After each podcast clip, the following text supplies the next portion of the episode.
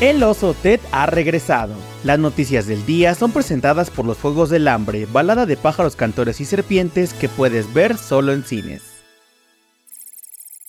Comenzamos con buenas noticias para los fans de Dune, ya que la secuela ha adelantado su fecha de estreno. Recordemos que a finales de agosto y debido a las huelgas en Hollywood, Warner Bros. había tomado la decisión de sacar Dune parte 2 de su calendario y pasarla hasta mediados de marzo de 2024. Pero recientemente se ha confirmado que la fecha ha cambiado una vez más y ahora llegará a salas de cine el 1 de marzo de 2024 y posiblemente llegue a cines de Latinoamérica el 29 de febrero de 2024.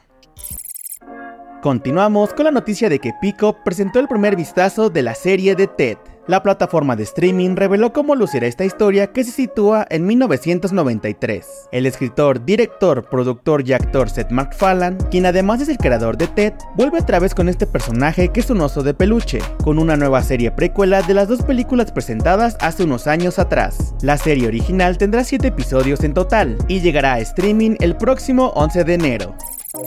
Para terminar, les contamos que se confirma al actor que dará vida a Sentry en el universo Marvel. Luego de tanta especulación, se ha revelado que Steven John será Sentry en la próxima película de Marvel Studios, Thunderbolts. La noticia viene directamente de Robert Kierman, creador de The Walking Dead e Invincible, que reveló durante una entrevista que el actor le llamó después de una prueba de vestuario y le dijo que su personaje en el MCU sería Sentry. La cinta de Thunderbolts debutará en cines el 25 de julio de 2025. Esto fue todo por hoy. Recuerda que los Juegos del Hambre, balada de pájaros, cantores y serpientes, la puedes ver solo en cines. Yo soy Mike Stopa y Spoiler News Daily es una producción de Spoiler Time y Posta. Hasta mañana.